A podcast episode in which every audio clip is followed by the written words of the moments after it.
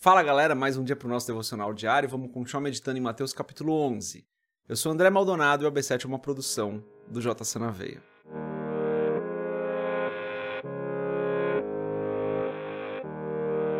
Mateus capítulo 11, dos versos 20 a 24, está escrito assim. Então Jesus começou a denunciar as cidades em que havia sido realizada a maioria dos seus milagres, porque não se arrependeram. Ai de você, Corazim! Ai de você, Betsaida!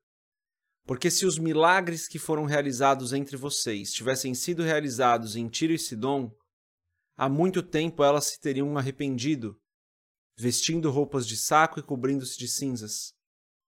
Mas eu lhes afirmo que no dia do juízo haverá menor rigor para Tiro e Sidom do que para vocês. E você, Cafarnaum, será elevado até o céu? Não. Você descerá até o Hades. Se os milagres que em você foram realizados tivessem sido realizados em Sodoma, ela teria permanecido até hoje. Mas eu lhes afirmo que no dia do juízo haverá menor rigor para Sodoma do que para você. Até que até o verso 24, vamos fechar os nossos olhos, curvar nossa cabeça e fazer uma oração. Pai, tu és perfeito, justo e fiel, santo e verdadeiro. Tu és o nosso bom Deus. Não há outro como o Senhor e nunca haverá. Tu és santo, perfeito, eterno, tu és o Todo-Poderoso, tu és o Rei dos Reis, e não há outro que se compare ao Senhor.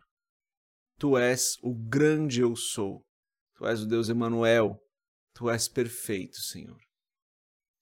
Pai, eu peço em nome de Jesus, perdoa os nossos pecados, tem misericórdia de nós.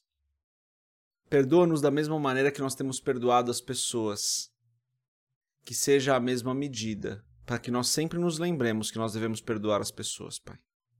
Perdoa-nos, eu peço em nome de Jesus, porque muitas vezes nós falhamos, nós às vezes ainda caímos em tentação, às vezes ainda erramos, às vezes erramos apenas não fazendo aquilo que é certo. E isso te desagrada, Senhor. Perdoa-nos pelas vezes onde nós te desagradamos. Eu te agradeço por mais esse dia, te agradeço porque o Senhor tem nos abençoado, tem nos ajudado, tem nos guardado, tem nos livrado do mal. Te agradeço por esse devocional diário que o Senhor tem permitido que nós façamos juntos.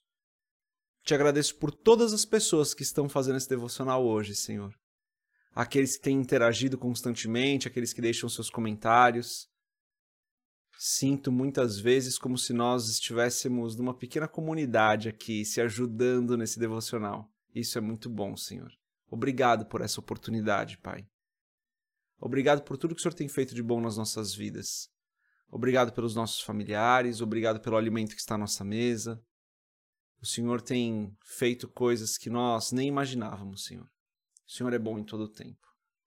Eu peço, Pai, em nome de Jesus, que o Senhor nos dê a provisão necessária para hoje. Dependemos do Senhor. Sem o Senhor nós nada somos. O Senhor é a fonte da nossa força, o Senhor é a fonte da provisão, o Senhor é a fonte da nossa saúde, o Senhor é a fonte do nosso sustento. Tudo o que nós precisamos nós encontramos no Senhor. Por isso eu peço, Senhor, que a tua provisão esteja sobre as nossas vidas hoje. Abençoa-nos, livra-nos do mal, não nos deixe cair em tentação, Senhor. Guarda os nossos passos para que nós não nos desviemos. Esteja conosco. Fortalece aqueles que estão enfraquecidos Consola, Senhor, aqueles que estão entristecidos, alivia o fardo daqueles que estão cansados. Abençoa, Pai, cada pessoa que está acompanhando aqui esse devocional e também cada família representada. E como sempre, a minha principal oração pelas nossas famílias é: Espírito Santo, encontra com aqueles que ainda não aceitaram Jesus como seu Senhor e Salvador. Que o Senhor tenha um encontro poderoso com eles para que eles tenham uma experiência com o Senhor e entreguem os seus caminhos ao Senhor Jesus Cristo. E é em nome de Jesus que eu oro. Amém. Antes da gente continuar no nosso devocional, se você não é inscrito no nosso canal, se inscreve, compartilha o AB7 com outras pessoas, segue a gente nas nossas redes sociais e se você quiser comprar o livro Muito Além de um Pai, www.jcnaveia.com.br, vai ter um banner lá para você comprar o livro.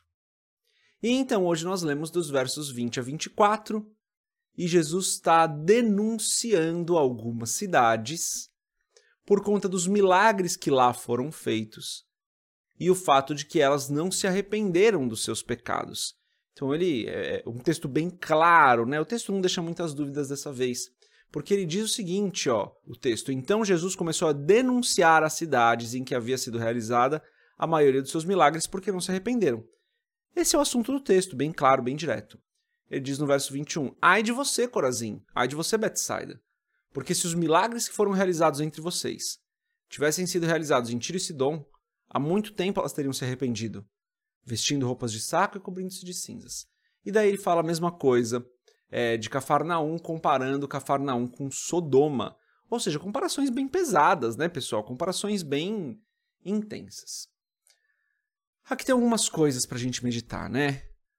A primeira delas é que uh, o milagre pelo milagre, ele não faz com que as pessoas se arrependam, né? Muitas pessoas se chegam a Deus apenas pelo milagre. Elas não querem se arrepender, elas querem o milagre, elas querem a mão do Senhor, elas querem a provisão do Senhor. Mas elas não querem se arrepender dos pecados.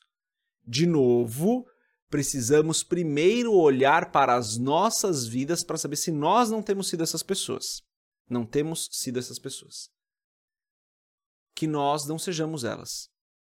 Que nós não estejamos em busca apenas do milagre do Senhor, não, porque eu vou fazer a campanha, porque eu vou fazer o jejum, porque eu vou fazer isso e Deus vai me abençoar, porque eu quero a bênção do Senhor.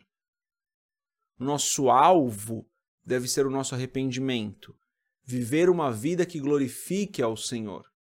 A bênção é uma consequência disso, mas o nosso alvo deve ser glorificar ao Senhor.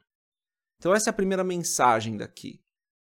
A segunda mensagem é: Provavelmente na sua vida já aconteceram muitos milagres, Deus já fez muitas coisas na sua vida.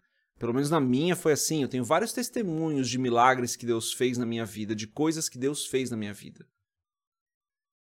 Assim como Jesus fez muitos milagres nessas cidades. E daí a pergunta que eu me fiz lendo esse texto dessa vez foi: será que eu ainda tenho espaço para duvidar? Será que eu ainda tenho espaço para não me arrepender dos meus pecados? Eu já não tenho mais espaço para isso. Deus já fez tantas coisas por mim, Deus já me abençoou de maneira tão intensa, Deus já fez tantos milagres na minha vida, que eu não posso não me arrepender dos meus pecados, que eu não posso duvidar.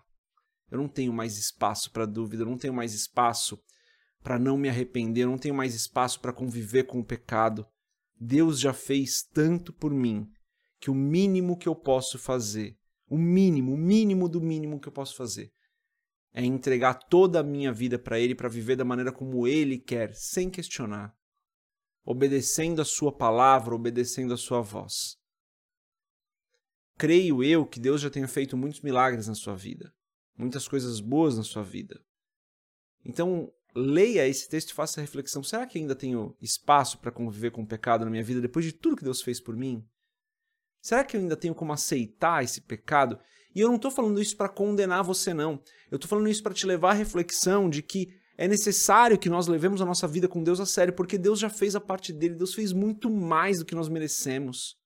E nós precisamos, então, o nosso papel é levar a nossa vida com Deus o mais a sério possível. Não é uma palavra para te condenar, não é uma palavra para falar que você não merece, que você não presta, não é nada disso, tá?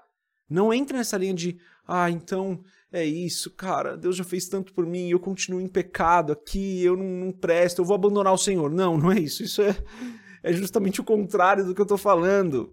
Muitas vezes o diabo coloca isso nas nossas cabeças, mas isso é o contrário do que eu estou falando.